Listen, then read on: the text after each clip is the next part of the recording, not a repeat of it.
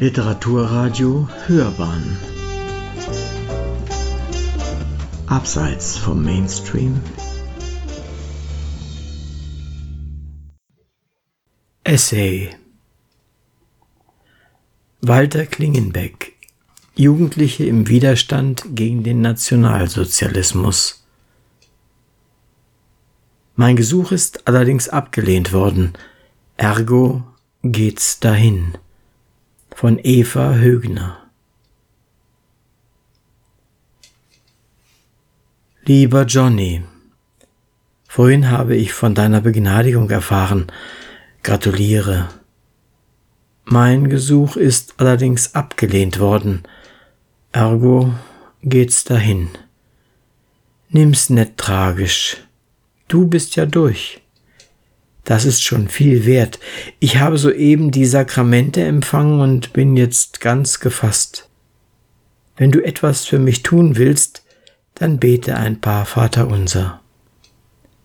Lebe wohl. Walter.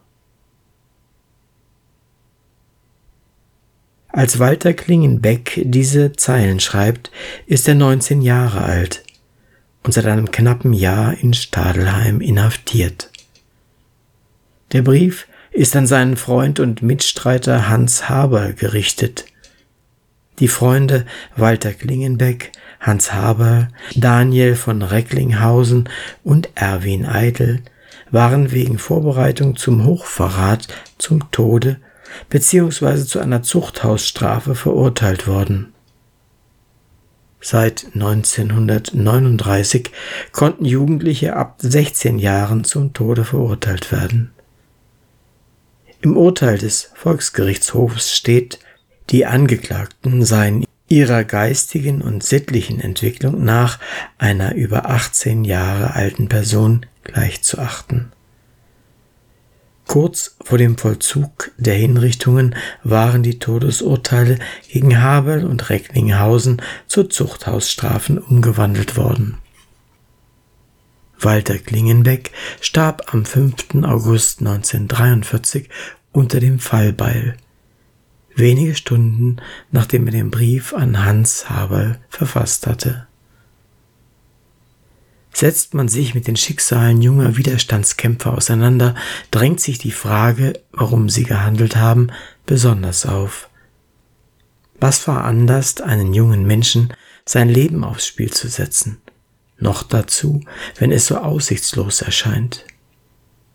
Ist es jugendlicher Mut oder eher jugendlicher Leichtsinn? Ist es sogar fanatische Verblendung? Ist die 21-jährige Sophie Scholl, die im Verhör der Gestapo angeblich die Möglichkeit angeboten bekam, ihre Rolle im Widerstand zu verleugnen, als Fanatikerin zu bezeichnen, weil sie wissend um die Folgen zu ihrem widerständigen Verhalten stand. Eine eindeutige Antwort auf diese Fragen muss offen bleiben. Man kann sich ihr nur annähern. Ausschlaggebend sind sicherlich äußere Einflüsse, prägende Erlebnisse und persönliche Charaktereigenschaften wie eine große Risikobereitschaft, die Fähigkeit zur Empathie, der Wille zum Hinschauen und die richtige Einschätzung des Geschehens. Walter Klingenbeck wuchs in einem religiösen Milieu auf. Er stammte aus einer sehr frommen katholischen Familie der unteren Mittelschicht. Sein Vater war in der Münchner Gemeinde St. Ludwig aktiv, ministrierte jeden Morgen vor seinem Dienst als Straßenbahnschaffner und war Mitglied der von Pater Rupert Meyer geleiteten Männerkongregation. Walter Klingenbeck nahm begeistert an den Aktivitäten der katholischen Jungschar von St. Ludwig teil. Sein Religionslehrer, Kaplan Georg Handwerker, war ein überzeugter Gegner der Nationalsozialisten. In der Anklageschrift des Volksgerichtshofs sollte es später heißen, Walter Klingenbeck sei durch seine religiöse Erziehung vom Nationalsozialismus innerlich nicht erfasst worden. Walter Klingenbeck entwickelte schon früh ein politisches Bewusstsein, Bereits mit elf Jahren beschäftigte er sich mit dem Reichskonkordat von 1933 und dessen Auswirkungen. Besonders störten ihn die Kompromisse, die die katholische Kirche mit der Diktatur der Nationalsozialisten einging. Die Verstöße gegen die Richtlinien, die Aufhebung des Religionsunterrichts und die Entfernung der Kruzifixe aus den Klassenzimmern. 1936 echauffierte er sich über die Auflösung der katholischen Jugendverbände und deren Eingliederung in die Hitlerjugend, die von zahlreichen Schikanen für die gläubigen Jugendlichen begleitet war. Sicherlich nahm Walter Klingenbeck wahr, dass schon seit Jahren Anhänger katholischer Organisationen auf Münchens Straßen nicht mehr sicher waren. Die Empörung über diese Zustände sei ausschlaggebend für sein widerständiges Verhalten gewesen, urteilte der nationalsozialistische Volksgerichtshof. 1941 begann Walter Klingenbeck eine Lehre als Schaltmechaniker.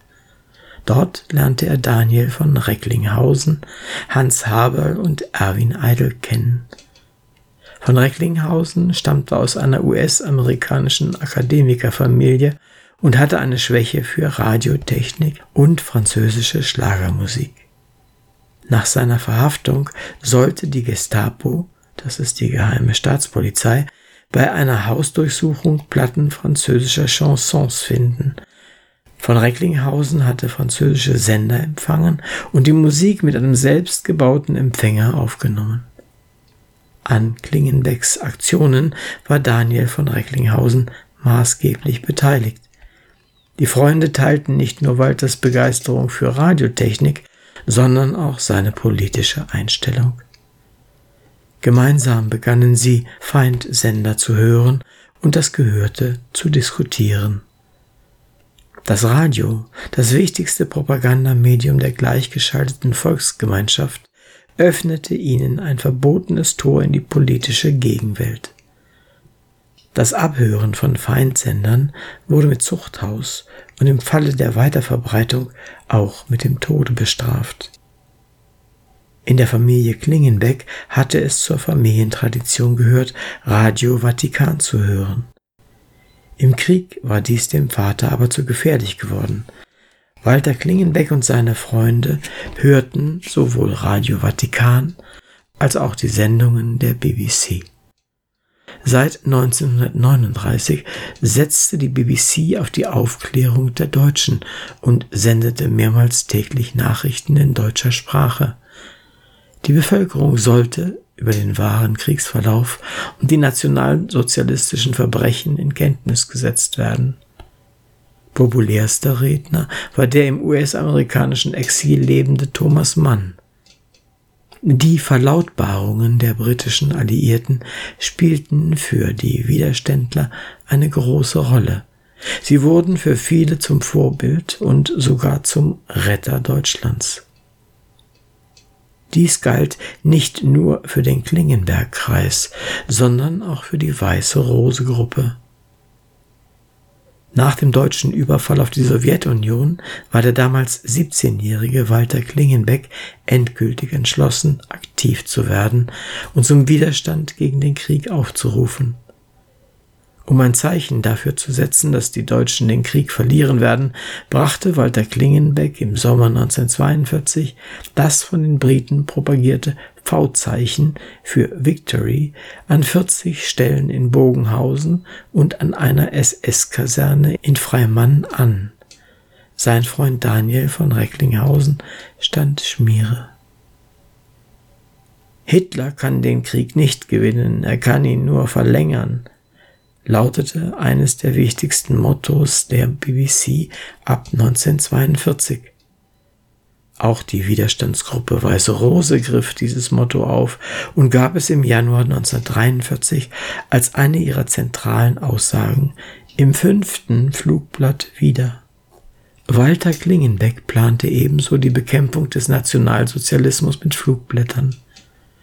Fasziniert waren die Jugendlichen von dem britischen Sender Gustav Siegfried I, der Gerüchte über angeblich wilde sexuelle Ausschweifungen von hohen nationalsozialistischen Funktionären streute. Walter Klingenbeck wollte daraufhin in eigenen Flugblättern ähnliche Gerüchte verbreiten, die das System unterwandern und lächerlich machen sollten. Der Gestapo gegenüber gab er an, an einem Flugblatt gearbeitet zu haben, in dem er über den angeblichen Selbstmord einer bekannten Tänzerin berichten wollte, die sich umbringen wollte, um Goebbels Annäherungsversuchen zu entgehen. Wie so oft unter der Diktatur der Nationalsozialisten war es Denunziation gewesen, die den jugendlichen Widerständlern schließlich zum Verhängnis wurde. In einem Laden, in dem er aushalf, hatte Walter Klingenbeck seiner Vorgesetzten von der Aktion erzählt. Der soll seinem Maul nicht so voll nehmen, der soll lieber an seinen siegreichen Rückzug denken. So die unvorsichtigen Äußerungen gegenüber seiner Chefin und anderen Zeugen. Walter Klingenbeck wurde daraufhin denunziert und am 26. Januar 1942 von der Gestapo verhaftet. Dass seine Freunde begnadigt wurden, war ein großes Glück und ein für die Justiz zur Zeit des Nationalsozialismus absolut seltenes Vorgehen. 1943 bis 1944 wurden über 97 Prozent der Gnadengesuche abgelehnt. Walter Klingenbeck hat seinen Widerstand mit dem Leben bezahlt, wie Klaus Schenk, Graf von Stauffenberg, Georg Elsner oder Sophie Scholl. Ob sein Handeln gewürdigt wird, hängt von vielen Faktoren ab. Von der öffentlich wirksamen Inszenierung, der möglichen politischen Instrumentalisierung, von der Lobby, die ein solcher Mensch hatte und hat. Walter Klingenbecks mutiges Handeln fand lange keine öffentliche Würdigung. Niemand erzählte von ihm. Kein Autor schrieb seine Lebensgeschichte auf. Bei den berühmten Geschwistern Scholl war dies anders. Hier war es Inge Scholl, die in ihrem teils fiktiven Buch über ihre Geschwister bereits in den 1950er Jahren ein Werk schuf, das sich zum internationalen Bestseller entwickeln sollte. Graf Schenk von Stauffenberg wurde 2008 durch Tom Cruise in einem Hollywood-Film verkörpert. So wurden die Stars des deutschen Widerstands geschaffen – Immerhin gibt es in München mittlerweile eine Walter Klingenberg Realschule, neben St. Ludwig einen nach ihm benannten Weg und die katholische Kirche arbeitet aktuell an seiner Seligsprechung. Die Erinnerung an den 19-jährigen Widerstandskämpfer Walter Klingenbeck kann gerade junge Menschen dazu anregen, sich weiterhin für die Geschichte des Nationalsozialismus zu interessieren Schlussstrich-Debatten, wie sie auch in letzter Zeit wieder geführt wurden, entgegenzutreten und kritisch über ihre Gegenwart zu diskutieren. Sie hörten einen Essay von Eva Högner. Walter Klingenbeck, Jugendliche im Widerstand gegen den Nationalsozialismus. Mein Gesuch ist allerdings abgelehnt worden. Ergo geht's dahin. Es sprach Uwe Kulnig.